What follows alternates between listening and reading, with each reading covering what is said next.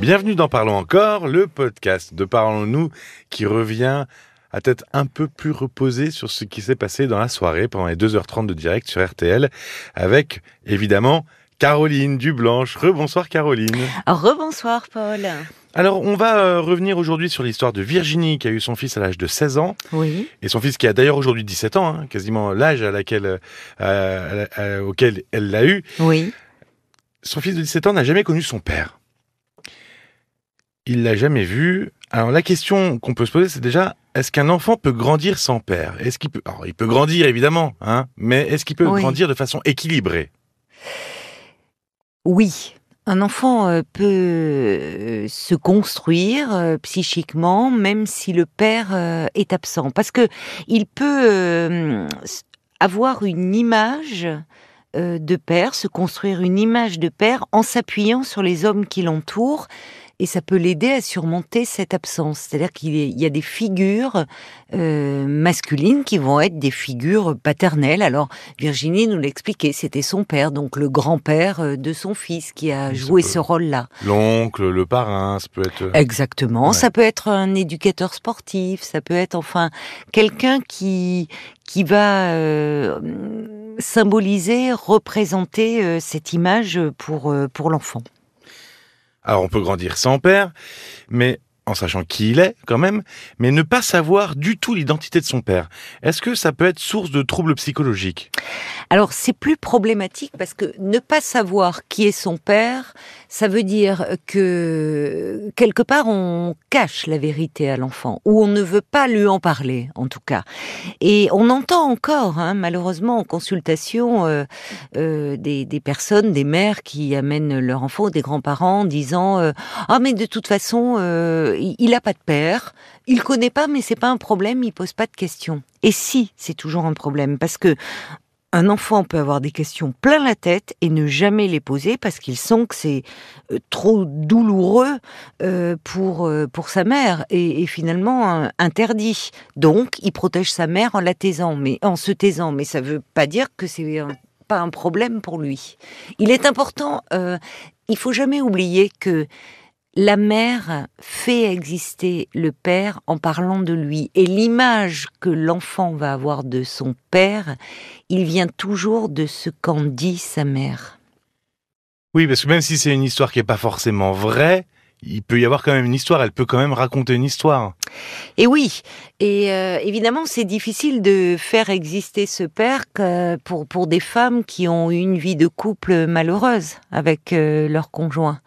Mais on se rend compte en consultation que même dans des contextes où la mère n'a pas été heureuse, l'enfant peut se construire une image de père ou euh, euh, euh, si, si la mère trouvait qu'il sortait beaucoup trop, euh, par exemple, il va dire oui, moi, mon père, euh, ben, il, il a plein de copains, il a plein d'amis. L'enfant va, va prendre ce dont il a besoin finalement pour se construire. Mais comment les mères peuvent aider justement à créer cette image du père Il faudrait, euh, il faudrait. Je disais, c'est pas, c'est pas toujours simple quand elles ont été malheureuses dans, leur relation avec euh, avec cet homme qui est le père de leur enfant, mais veiller à ne jamais le dénigrer.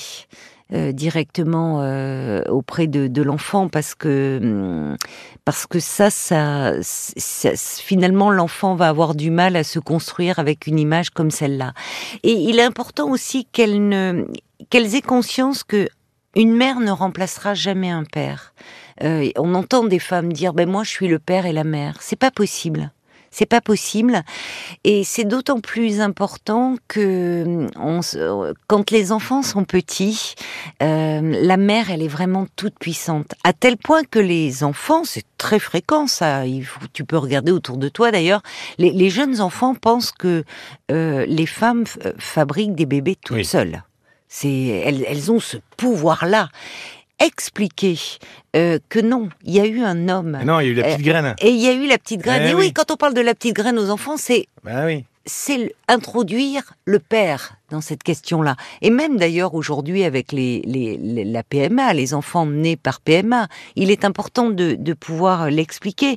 Parce que apprendre aux enfants que les femmes ont besoin d'un homme pour faire un bébé, ça leur permet de relativiser la toute-puissance des mères et donc de se détacher d'elles et de grandir.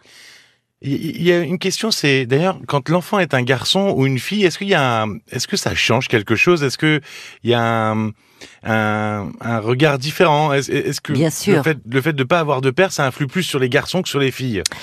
Oui, c'est une question intéressante, c'est-à-dire que on, grandit en, s'identifiant. Euh, donc, euh, il est primordial pour un garçon d'avoir une figure, euh, une figure masculine auquel il va pouvoir s'identifier. Pour une fille, le rôle du père euh, est, très, est très différent. Euh, mais là encore, euh, ce qui va être important, c'est la façon dont la mère va parler de, du père. On a des mères qui transmettent, malgré elles, à leurs filles une image extrêmement négative des hommes. Donc ces filles grandissant sans père ou sans figure euh, masculine autour d'elles, avec une mère tenant un discours très négatif sur les hommes, bah, tu imagines bien que leur vie amoureuse euh, va être sérieusement hypothéquée. c'est un peu comme les contre-pouvoirs, il faut une contre contre-image un petit peu. Et il faut surtout, euh, il faudrait, euh, en tout cas, euh, rappeler, rappeler vraiment encore aujourd'hui aux, aux, personnes qui viennent en disant mais c'est pas grave, ils n'en parlent pas, c'est pas un problème.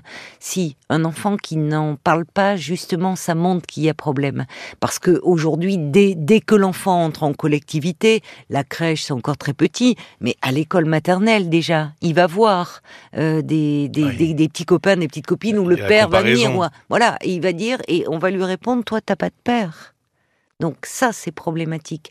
Mais encore une fois, euh, on peut très bien avoir une vie, une belle vie, une vie équilibrée pour un fils devenir un père soi-même à partir du moment où euh, il y a ces figures qui, qui, vont jouer ce rôle. Et puis, on peut souhaiter aussi que la mère rencontre à un moment un compagnon qui puisse être un père de cœur, d'adoption.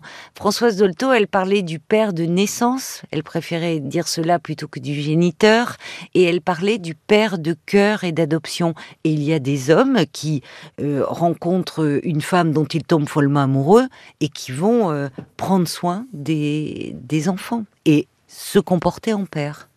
Eh ben merci Caroline. Il était long aujourd'hui. Merci à toi.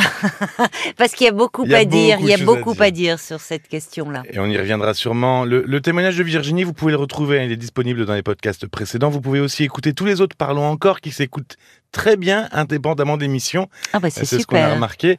Vous pouvez vous abonner pour recevoir les nouveaux épisodes. N'oubliez pas. Et puis, ben, on vous dit euh, à très vite. Merci beaucoup. À très vite. Parlons encore. Le podcast.